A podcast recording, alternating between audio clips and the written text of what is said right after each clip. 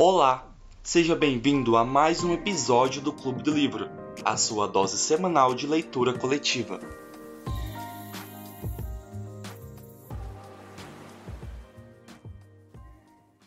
Oi, gente, boa tarde. Parece que eu não participo aqui faz 50 anos.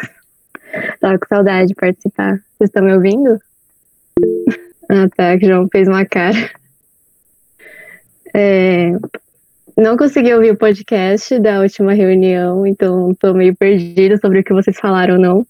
Mas essa parte, gente, o que, que rolou? Tá. É, estão descrevendo, né, sobre o, o julgamento.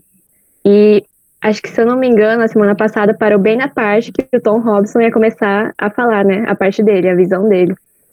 E, gente, que injustiça, né? O que vocês acharam? Ah, eu tô assim completamente chocado com como aquela menina é dissimulada. Eu tô assim, meu Deus. Ele fazendo tudo de bom grado, ela tem interesse nele há anos. Ele fazendo tudo de bom grado sem nem cobrar, porque sabe que ela não tem grana. Vai lá e faz isso com ele só pra daí, jogar a culpa dela fora, jogar em alguém. Tipo, vai tirar a vida do cara porque ela não quer ser mal vista. Não queria, não fizesse.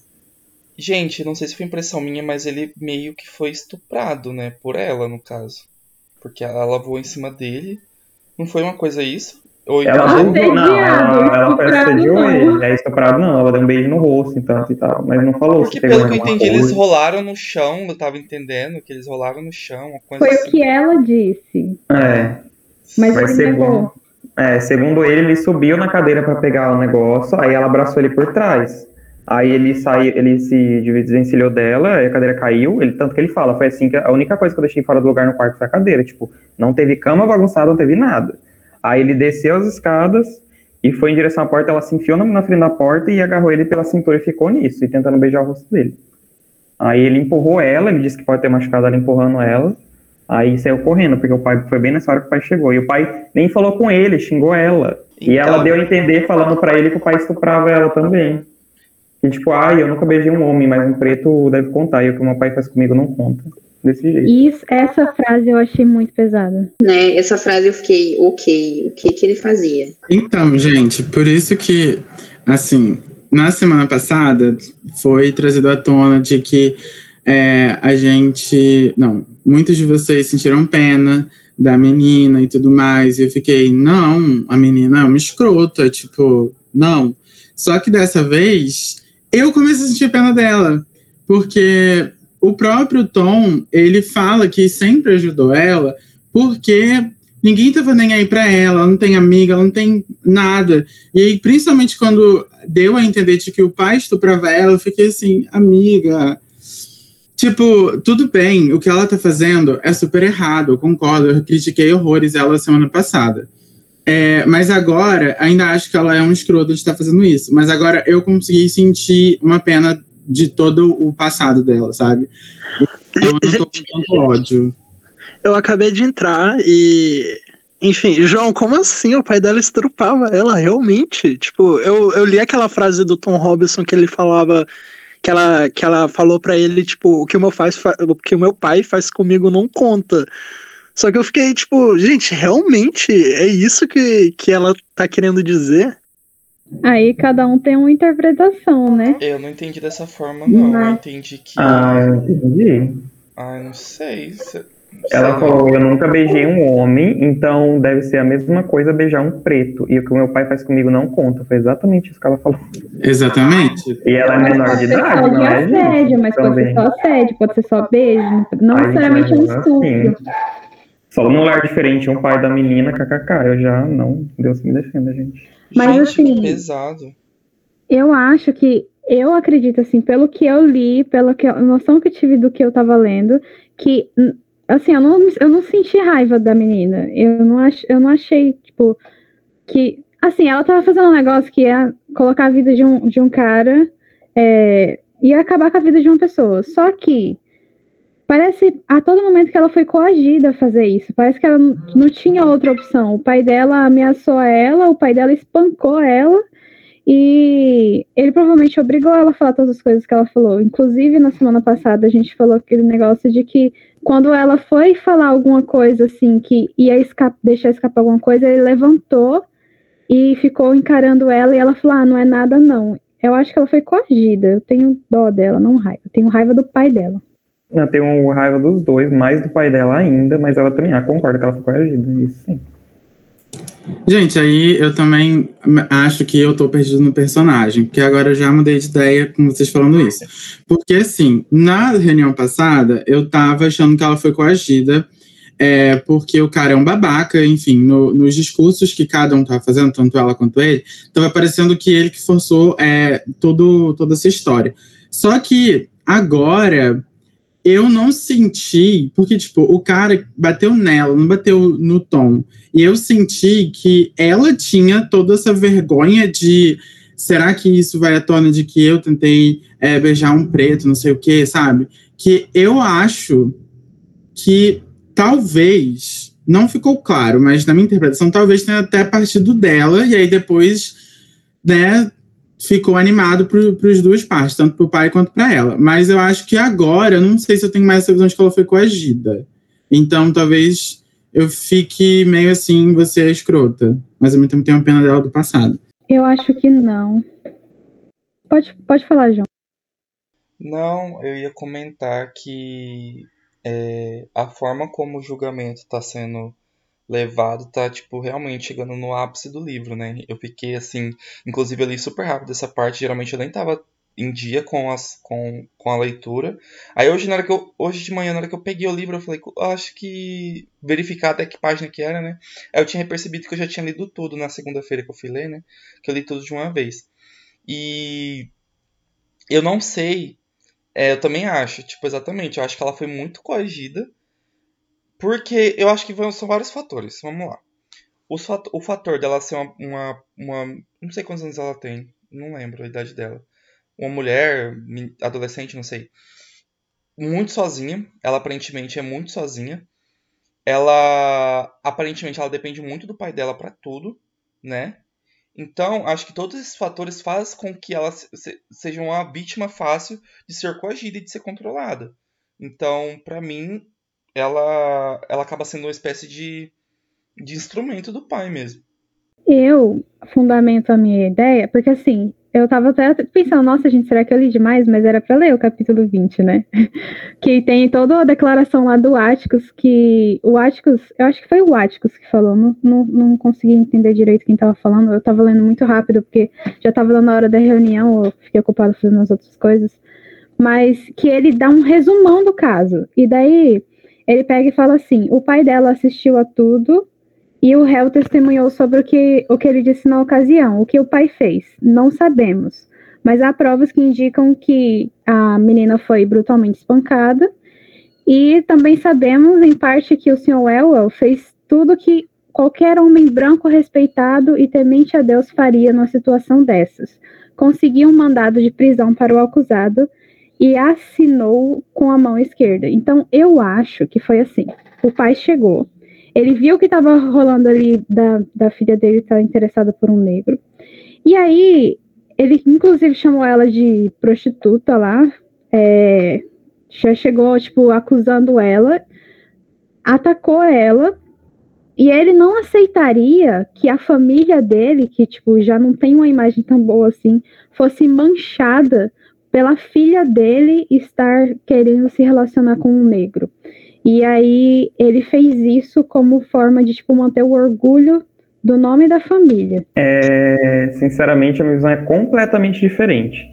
Porque eu acho já que ele não tem esse orgulho todo do nome da família, até porque ele não faria tudo que ele continua fazendo, sendo bêbado, etc., não cuidando dos filhos. Acho que ele realmente abusa dela e gosta dela de certo modo, porque o que o, que o Tom especula na hora é que ele chegou e falou para ela, né, sua vadia ou sua puta, eu vou te matar. Isso para mim mostra que ele teve completo ciúmes dela. Ele nem olhou pro Tom. Ele só foi movido com ódio de ciúmes dela, então, tipo, isso confirma ainda mais que ele abusava dela, estuprava ela, então, para mim tudo isso, tudo isso é fundamentado no ciúme que ele tem dela. Ele não tá nem com o nome da família, não tá nem com nada, porque se ele tivesse, ele nem agiria do jeito que ele continua agindo desde sempre. Então, eu acho que é tudo ciúme. E tudo, e tudo corrobora com o estupro dela, porque ele estupra ela e abusa dela desde sempre. Eu e, acho que ela tipo, assumiu o papel da mãe, porque como ela não tem mãe, e ela é a que assumiu todo o papel de mãe, de cuidar dos meninos, cuidar da casa. E aí, né, a gente já sabe que é muito normal o pai achar que ele é o primeiro que tem que deitar com a filha dele. Isso aí é uma coisa que é muito comum. Foi muito comum, né? ainda é, em alguns lugares. Então eu sempre enxerguei ela como se ela tivesse assumido esse papel. Tipo, sem falar que ele é um bêbado, né?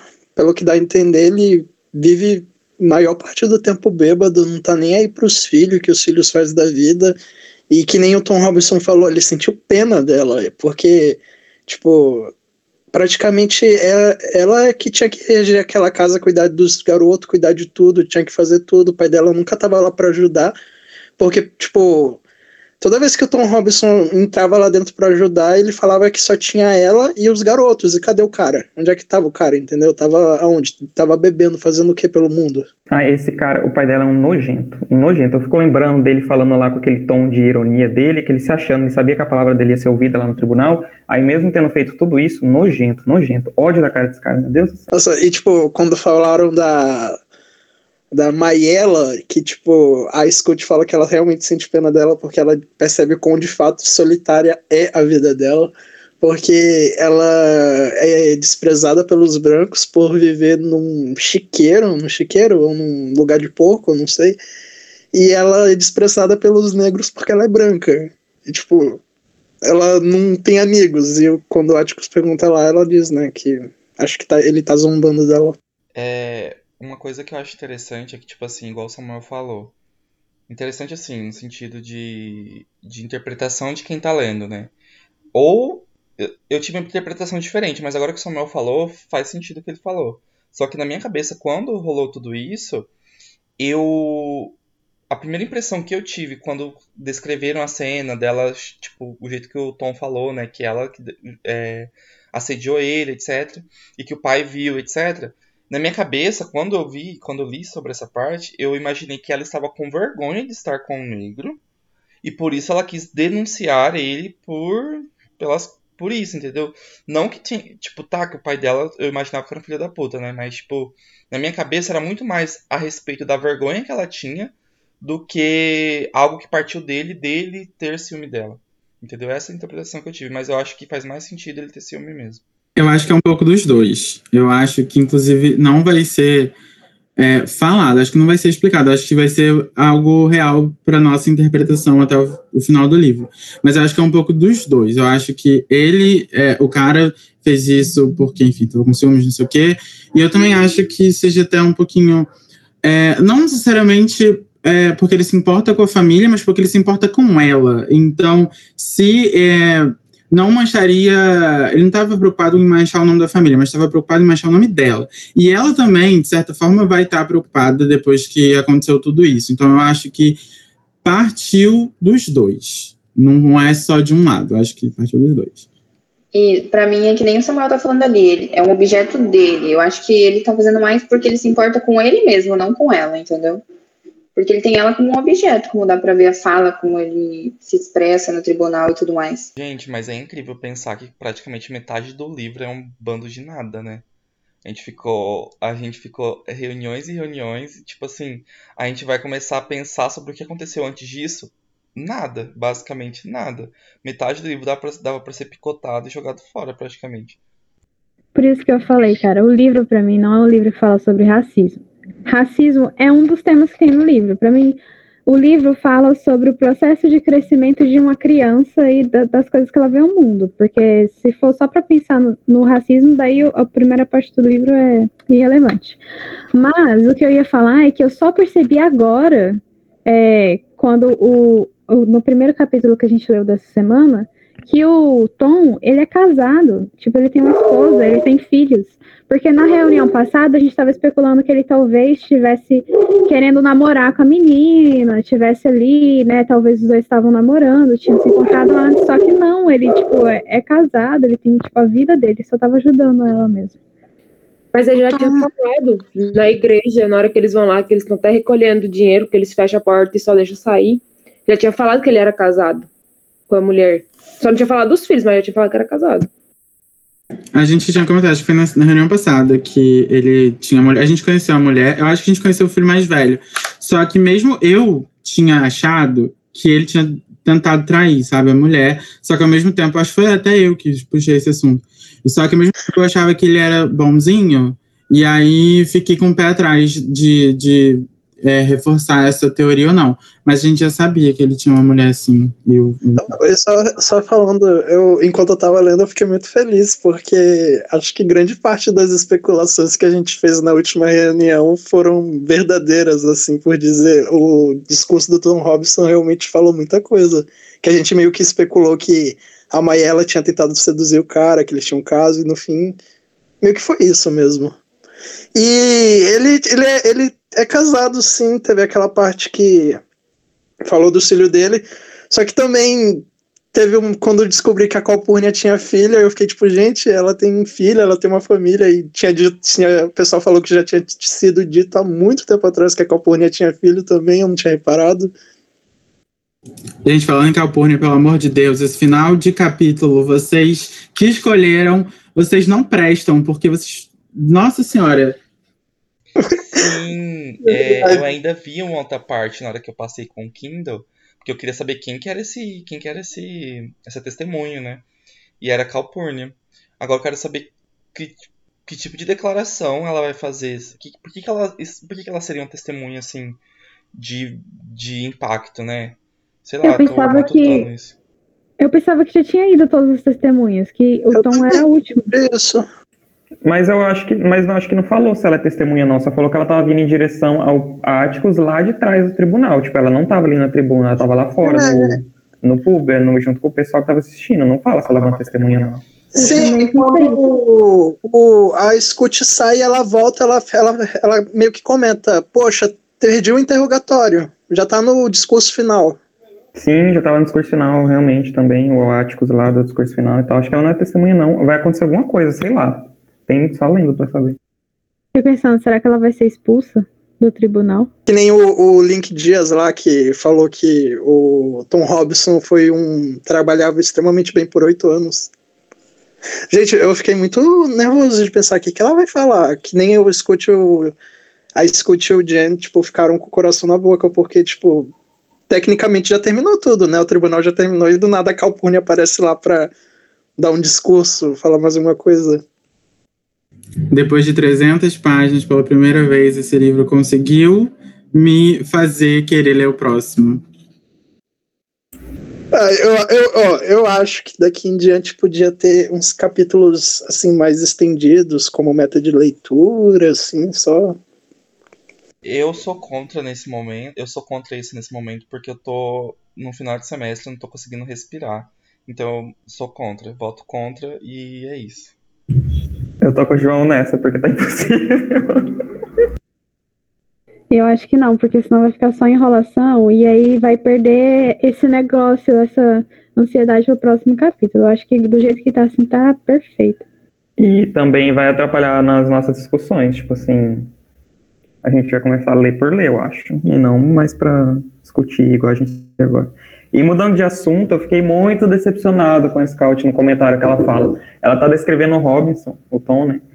Aí ela fala que ele tem uma pele de veludo preta, ele é forte, ele tem uns dentes brilhosos e tal. Se não fosse o problema do braço, ele seria um preto lindo. Nossa senhora, quando eu li isso, eu fiquei Nossa, meu pai. essa parte, velho. Ai, podre.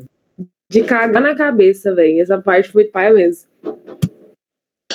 E, na, e, eu não sei, teve outro parágrafo que, tipo, acho que é Scott também que tá descrevendo, e ela fala, afinal de contas, ele. Ela descreve um bocado de coisa, não me lembro bem, agora eu realmente tô confuso, mas ela termina a frase falando, afinal de contas, ele é só um preto. Mas vocês estão surpresos, gente, porque desde o início a Scott fala, solta comentários assim, tipo, não me espero mais nada tão pesado, porque ela tá sempre desde o início fazendo isso. Acho que a gente pode falar de personagens bem melhores, que nem o fofo do Jill, perfeito, lindo, maravilhoso, que saiu de lá chorando porque não aguenta ouvir aquele tipo de coisa. Então fiquei assim, Jill, você é lindo, perfeito. Nossa, gente, e agora vou trazendo a discussão para o Jill que chorou por causa da diferença de tratamento do interrogatório da acusação que os brancos receberam da maneira que o, o Tom Robinson foi interrogado, tipo, Tipo, mesmo a. Meu Deus do céu, qual que é o nome da garota? Enfim, a garota e o senhor Lionel, tipo, apesar deles serem tão arrogantes, tão prepotentes e presunçosos, eles. O interrogatórios deles foi muito de boa. E aí chega no Tom Robinson que a, a Scoot fala que a educação dele chega.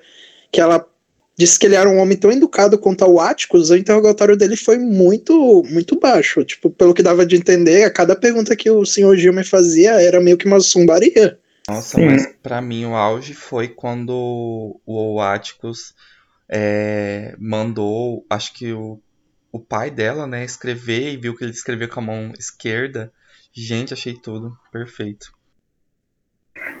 O, quero comentar e concordar com o João é, de O Príncipezinho. Nossa senhora, e exatamente nessa mesma cena, onde o senhor vai lá, o que finge que fica bêbado e tal, ele vai lá e vai consolar o Jill, dando a Coca-Cola, é bem aí que a, a Scout joga outra bomba, que ela fala que, que ela fala que ele vive no pecado, não sei o que lá, porque ele teve filhos mestiços. Nossa senhora. Ai, eu tô muito.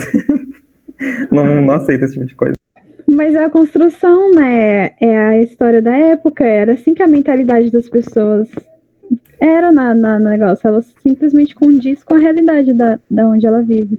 Sim, só que, tipo, se você for parar pra analisar, é a mesma época que o Dio vive, e o Dio já era criancinha desse jeito, já tinha um pensamento mais à frente, sabe? Por que as outras pessoas não podem? É pura ignorância.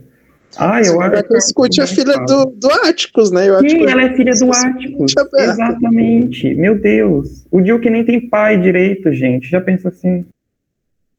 Eu ia falar exatamente isso, tipo, ela é filha do Atticus, sabe? Várias vezes o Atticus fala, ah, isso, isso, isso, e, tipo, ó, ainda não entrou na cabeça dela. E o Dio que é quase não tem pai, tem 500 pais num ano só e é fofo desse jeito, sensato.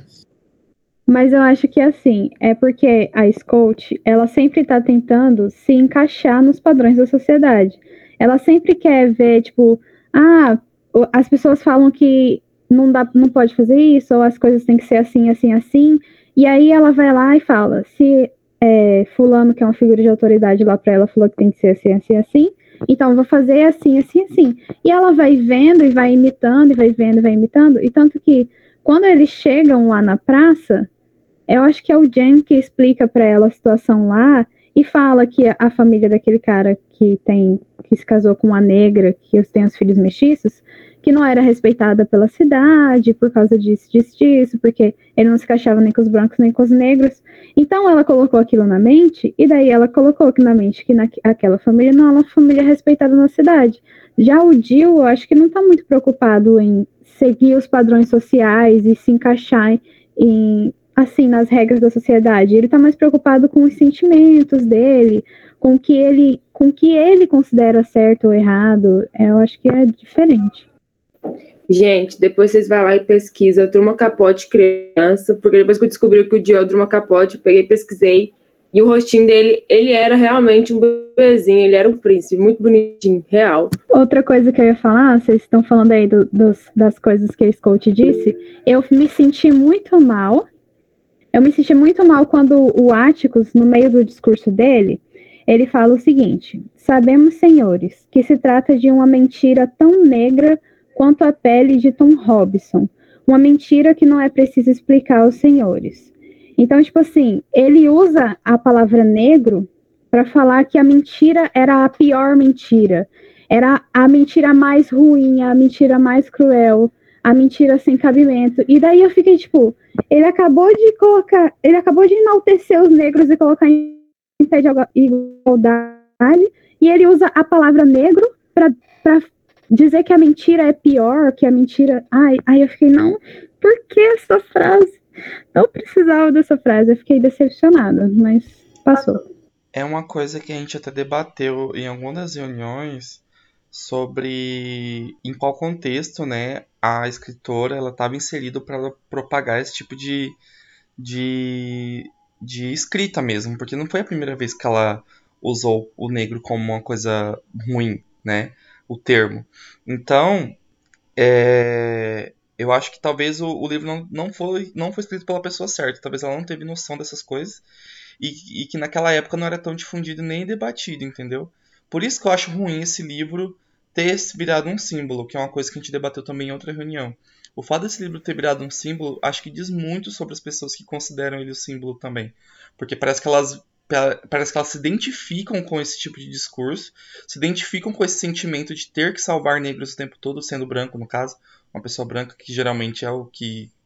É, as pessoas que transformam isso em símbolo. Então, tipo assim, por isso que eu acho ruim isso, símbolo, esse livro se tornar um símbolo dessa forma, sendo que ele traz, ainda carrega muitos resquícios de termos pejorativos em cima da, da comunidade, sabe? Tanto que aquele. Aquele é, documento, não sei, o, o que você mandou lá no grupo era sobre isso, não era? De, tipo, no caso, ter entrado com processo para banir a leitura de. Isso, é, não sei se vocês leram, mas eu mandei uma notícia lá no grupo. Teve uma família acredito eu, com a família, com pessoas negras, né, que eles se sentiam ofendidos com o livro. E eles entraram com um processo para tirar o livro de dentro da escola.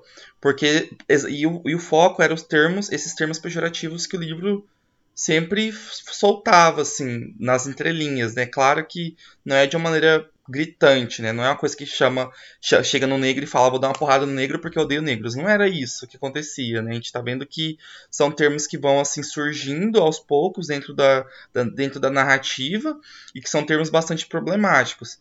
Aí algumas famílias dos Estados Unidos elas né, estavam incomodadas com esse livro porque acho acredito eu que maioria das escolas públicas, pelo menos dos Estados Unidos, esse livro provavelmente é leitura obrigatória, né? E então tem um processo judicial em alguns, em alguns estados dos Estados Unidos que proíbe a, esse livro em algumas escolas. Eu acho. Eu curiosa para ler o original, ver como que ficou essa palavra negro lá. Se ficou nigger, né? Que é uma palavra Sim, com pessoas de cor, como é que eles colocaram isso? Eu fiquei curiosa para saber. É porque tem a, a, questão da tradução também, porque, tipo, é, acho que o livro sempre na língua original que ele foi escrito, ele tem, assim, a, a riqueza, tipo, a maneira como é escrito é de fato, sabe, é original. Aí quando traduz, eu acho que perde um, querendo ou não, perde um pouquinho daquele sentido original, entendeu?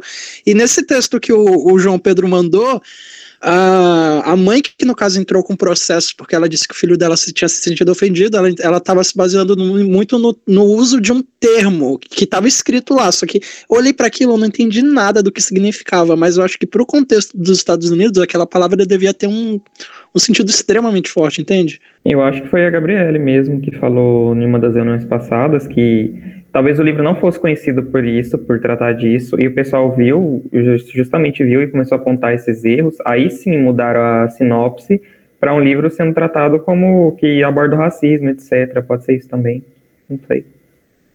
Ou eu acho que, tipo assim, se fosse um livro que não falasse sobre. Se fosse, não fosse um livro focado em, em racismo, assim, como trata a sinopse, como, como eu acho que ele era antes, que eu acho que ele era, tipo, um, um livro sobre como uma criança é, desenvolve toda uma linha de raciocínio e perde essa inocência e de ver as relações humanas e tal, igual o carinha ainda falou para Scott, que você ainda tem muitos muito a aprender.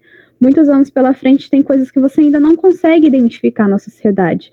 Mas se você reparar na Scott de agora e na Scott do começo do livro, ela evoluiu muito.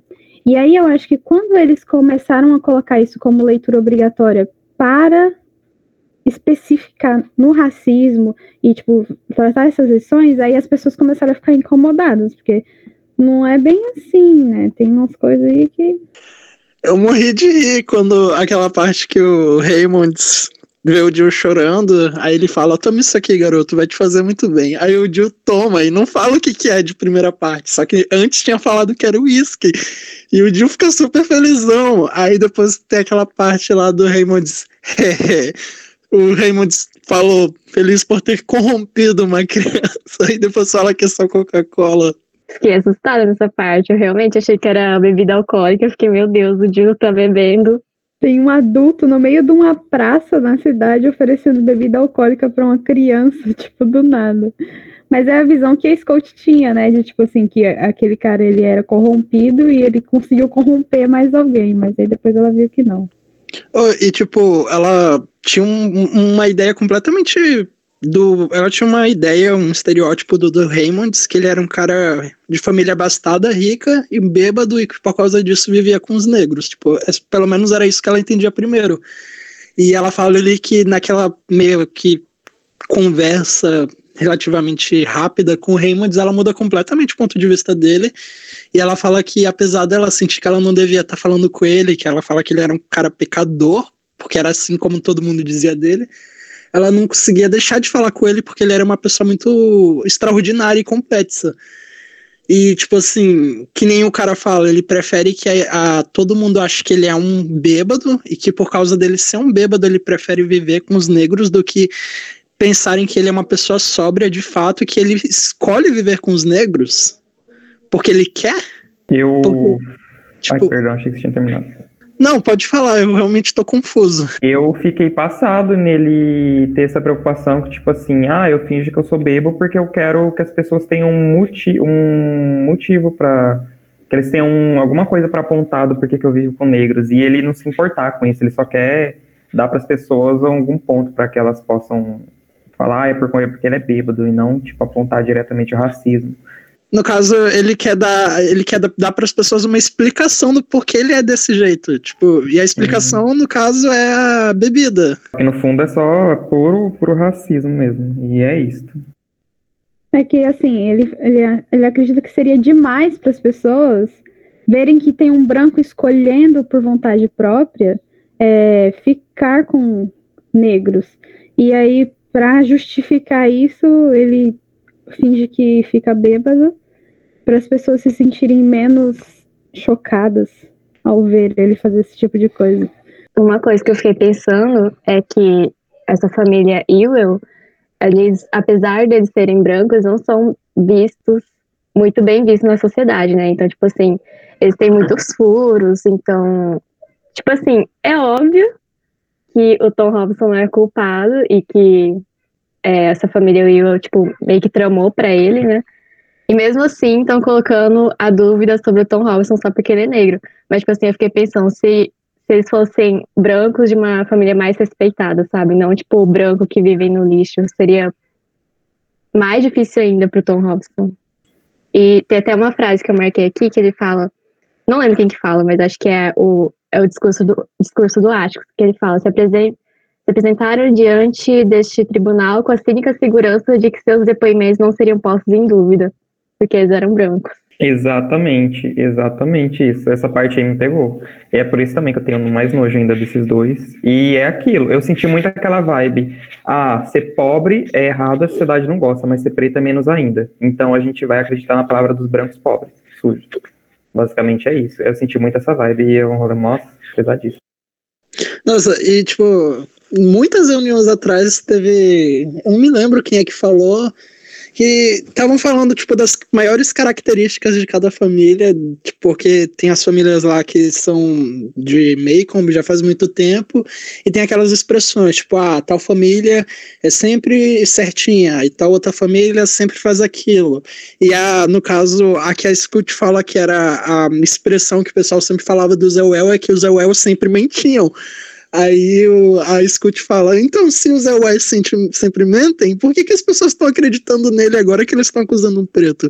Aí o Atticus, não, eu não me lembro se o Atticus responde ou o que, que o Atticus fala, entende? Só que, tipo, por mais que a família dele seja tida como mentirosa, a palavra deles contra um negro ainda é uma verdade. É que eu acho que se o Atticus falasse uma coisa dessa, o advogado de acusação só ia falar protesto e o juiz ia catar, porque não é nada que você possa provar.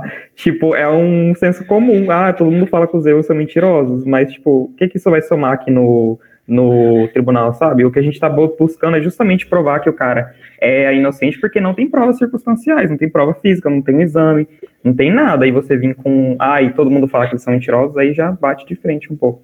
Acho que é por causa disso que ele não falou. Eu também pensei nisso, mas eu acho que é por causa disso que ele não chegou a citar. E falar e não ter prova, gente, que policial mais incompetente, tipo, chegou lá, será que ele queria encobrir, sei lá, o, o pai do, do cara, tipo, como que não vai chamar um médico na hora? Isso aí, quando o Atticus começou a fazer aquelas perguntas lá no, nos outros capítulos, que ele ficava, mas e você chamou um médico? Aí fazia outra pergunta, não sei o quê, mas chamou um médico? Mas você não pensou em chamar um médico? E eu fiquei pensando, cara, é verdade, ele não chamou um médico.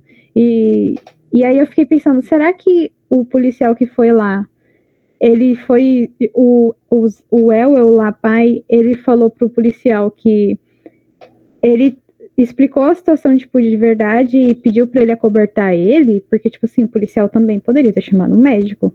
Outra coisa também é, que eu quero falar da Scout, da, que a gente estava falando atrás, eu acho que a Scout, ela é uma ponte. Ela é tipo uma ponte. De um lado a gente tem o Atticus, o Jen e o Jill, e do outro lado a gente tem a maior parte da sociedade, né? Tem mais algumas pessoas do lado do, do Atticus, do Jen e do Jill, mas a, a Scout, ela é tipo assim, ela tá entre a opinião, tipo, racista tradicional e a opinião das pessoas que, tipo, vê todo mundo como um ser humano.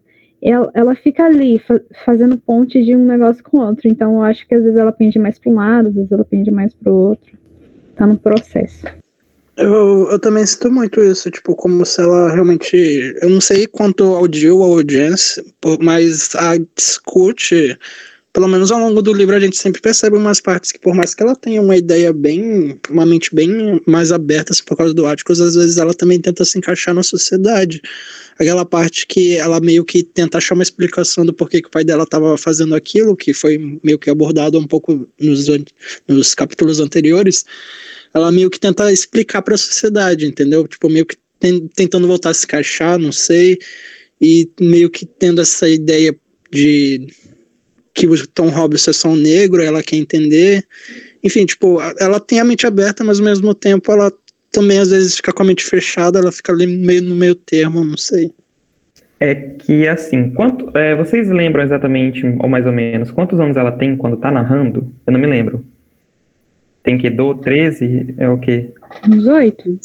Narrando. Não na história, ela narrando. Nunca falo. É porque, tipo, às vezes a gente vê ela um pouco menos racista, digamos assim, porque é ela narrando, e às vezes a gente vê ela um pouco mais racista porque é a fala dela de quando ela era criança.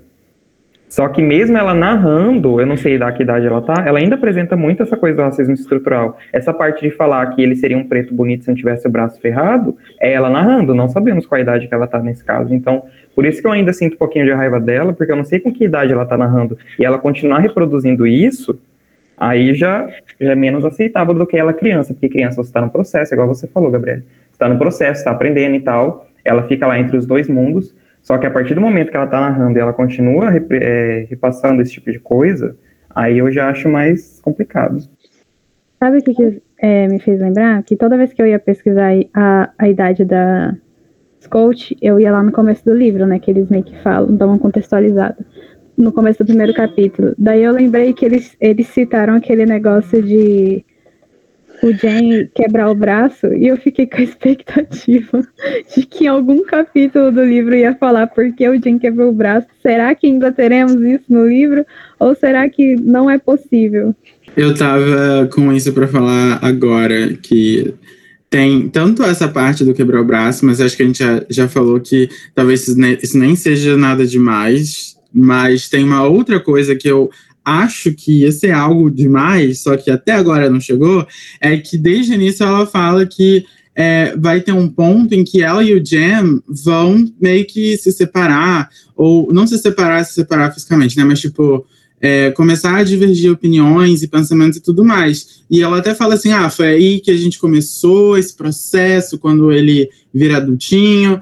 Só que eu tô, tipo, agora durante o, o, o, lá, o julgamento, eles estão super juntos, né? E eu tô assim, gente, cadê esse essa parte que vai rolar essa cisão entre os dois que não chega?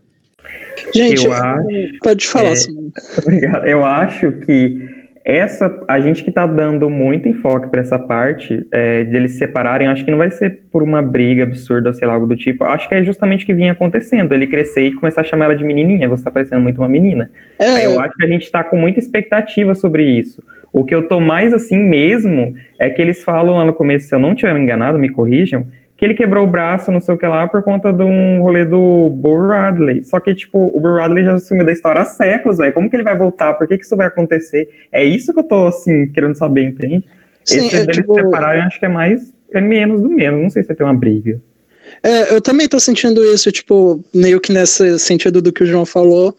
Eu sinto que já, ele já vem meio que tendo esse meio que distanciamento de ideias já faz um bom tempo, desde quando ele começou a virar o senhor Jen e tal.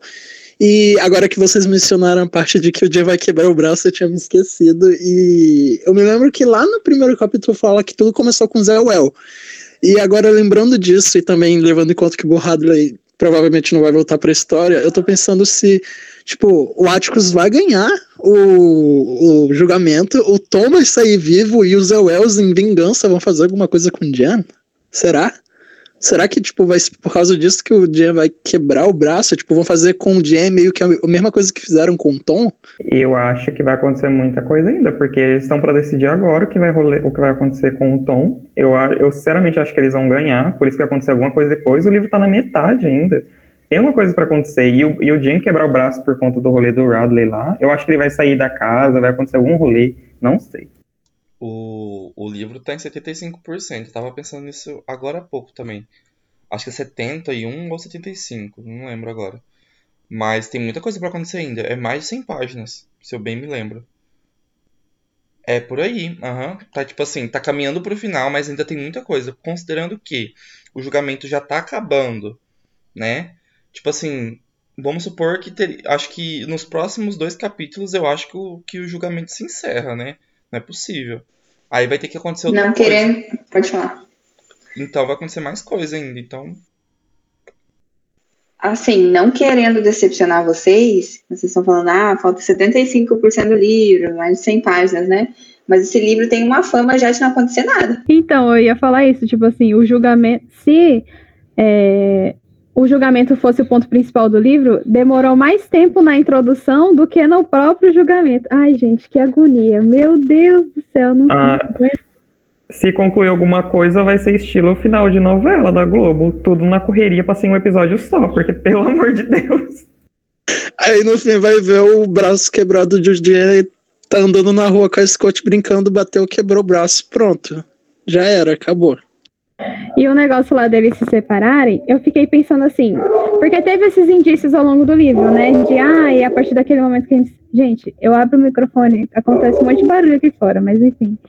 E aí, ele pegou e falou assim: eles brigaram. Teve uma parte que eles se engalfinharam um contra o outro ali, é, que foi até no quarto deles, quando a Scott estava falando alguma coisa, quando a tia deles começou a morar lá na casa. Aí eu pensei, não, agora, tipo, né, não sei o quê, e aí ele já tava com aquele negócio de Sr. Jen e tal, eu falei, não, acho que é a partir de agora, né.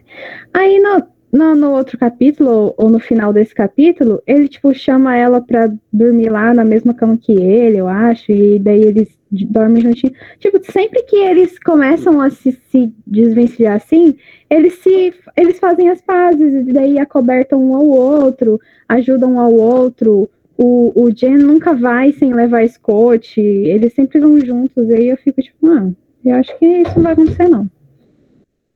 Exatamente, é isso que eu- que eu tava pensando, tipo, a gente, é, ela apresentou isso, que vai rolar um- uma separação, digamos assim, só que toda vez que tem alguma coisinha, eles se resolvem. E tanto que agora, eles já estão bem, já estão ali conversando, ansioso caso do tribunal, não sei o quê, e aí eu tô assim, eu, eu não acho que vai ser uma briga, que vai, vai, provavelmente vai ser algo construído muito lentamente, que nem tudo que tem nesse livro. Mas é, eu quero saber o que, que vai dar, sabe? Ou se não vai dar em nada também. Mas uma coisa que eu achava que vocês iam comentar, então eu não sei se é só eu reparei, porque já está acabando, vocês não comentaram, é do discurso do Áticos, que eu achei extremamente o que a gente já tinha falado de é, o homem branco que salva todo mundo, porque para mim eu não consegui nem apreciar aquele discurso dele, porque para mim ficou muito uma parada de é, me escutem falando sobre como todos é, como todos somos iguais, tanto pretos como brancos, e, e é isso, galera. Vamos colocar isso na cabeça. Eu não quero lembrança. Gostei muito assim. Meu pai. Aquela cena do Dumbledore, que ele chega lá no julgamento, aí ele pega e dá, caga lá no, no Cornélio e abre os braços e fica tipo assim, aí todo mundo fica, ó, oh, imaginei desse jeito, essa cena. Eu também. Não acompanho Harry Potter, então fiquei de fora. Mas eu, fico, eu deixo aqui um questionamento, então. Como que seria de outra forma? O Tom seria, tipo assim, ele se defenderia sozinho? Teria um advogado negro? Não tem outra opção. Às vezes, quando a gente está falando de minoria, esse tipo de coisa, você precisa que o outro lado ajude a combater o racismo. O, deixar só para os negros combaterem o racismo, eu acho que não é justo. Que os brancos, eles também precisam é, protagonizar essa luta. É mais fácil um branco convencer um branco do que um negro convencer um branco. Então, de que outra forma que poderia ter se resolvido sem ser nesse negócio de branco salvador? Assim, eu não sei de que outra forma seria. Eu até fico pensando que é, todos os pretos que estavam revoltados tinham que invadir aquilo ali, descer o pau em todo mundo e fazer uma revolução preta. Só que o, eu acho que o, a, o problema de tudo é como que esse livro é vendido e enxergado lá nos Estados Unidos, sabe? Eu acho que aquela cena é muito o porquê de todo mundo nos Estados Unidos pensar que esse livro é o livro raci é, enfim, antirracista e tudo mais. Porque para mim aquela cena ali, Jesus amado, é muito o retrato de todo e qualquer estadunidense eu acho que não é só o que ele faz, tipo, ele, tem que fazer aquilo. Esse, esse é, é que o Gabriel falou. Ele tem que fazer aquilo porque ele está nessa posição e o branco só vai escutar o branco. Até hoje é assim. Então ele tem que fazer aquilo. O problema é o que ele faz depois disso, o porquê ele está fazendo, o porquê ele tá fazendo isso. Aí sim a gente poderia falar, ah, ele está agindo como salvador branco ou não. Aí também já entra outra história.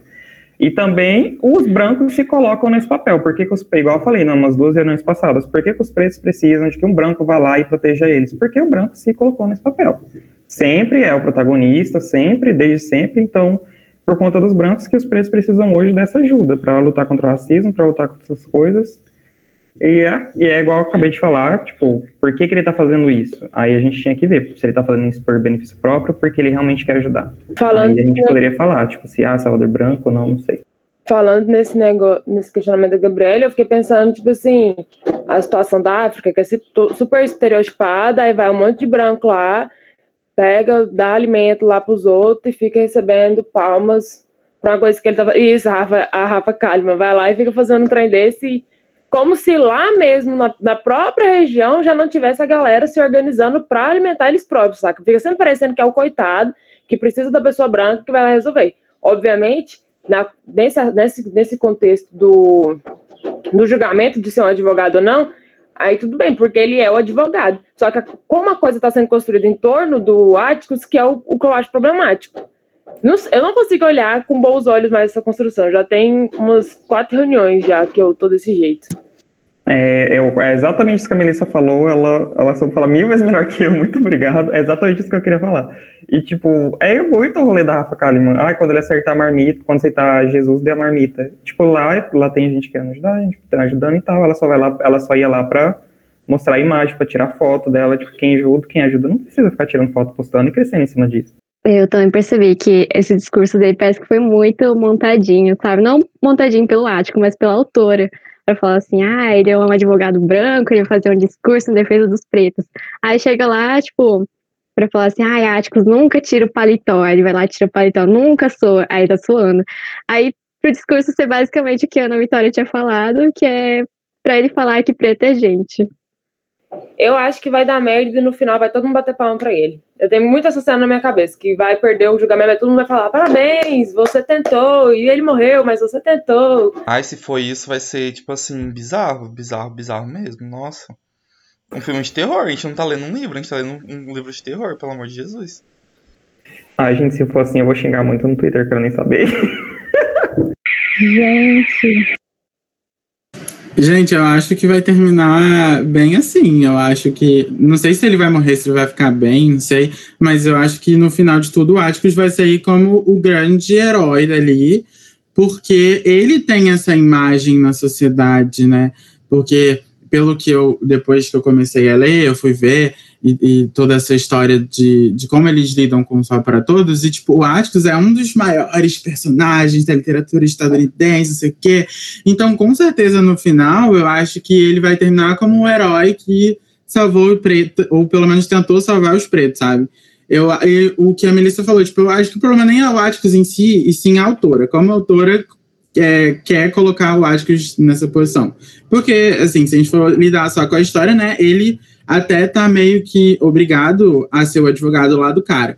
Mas como é, foi colocado e como foi vendido, que eu acho que é o ponto principal, talvez nem, ter, nem, nem tenha sido vendido dessa forma, mas as pessoas compraram dessa forma, né? E como é hoje em dia, sim, é vendido, aí eu acho que isso é é o, o maior problema.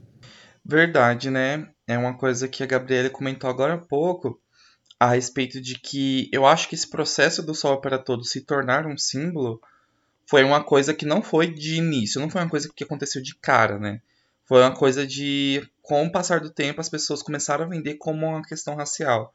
Porque a própria. A gente lê o livro, a gente tá vendo o que tá acontecendo. Tipo assim, a sinopse, por exemplo, do livro, que a gente pega para ler o livro, fala só do, da questão racial, do julgamento, etc. Só que o julgamento começou em 65% do livro, depois de 65% do livro. Ou seja, nem, sei lá, menos da metade do livro é sobre o que vendem ele, entendeu?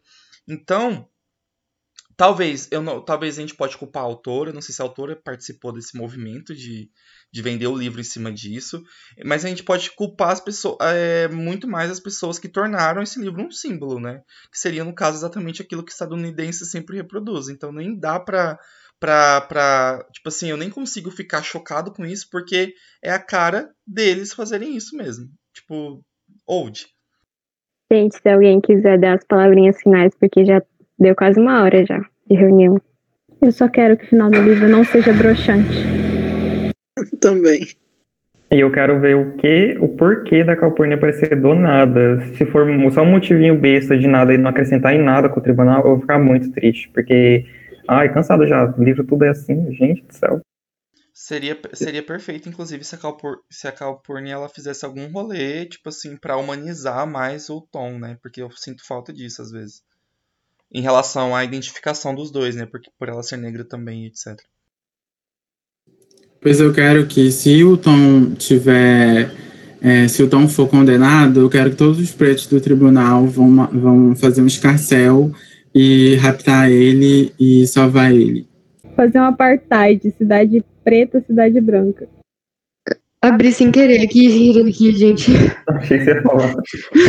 Mas assim, eu acho que esse lance da Calpurnia não vai virar nada. Certeza. Gente, não crie expectativa com esse livro. Real, a gente cria expectativa pra no final se frustrar. É isso, não criem. Então vamos encerrar por hoje, gente. A gente lê e semana que vem a gente discute sobre esse caso da Calpurnia. É isso, gente. Tchauzinho. Até semana que vem. Tchau, Tchau, até semana que vem. Tchau, gente. Tchau.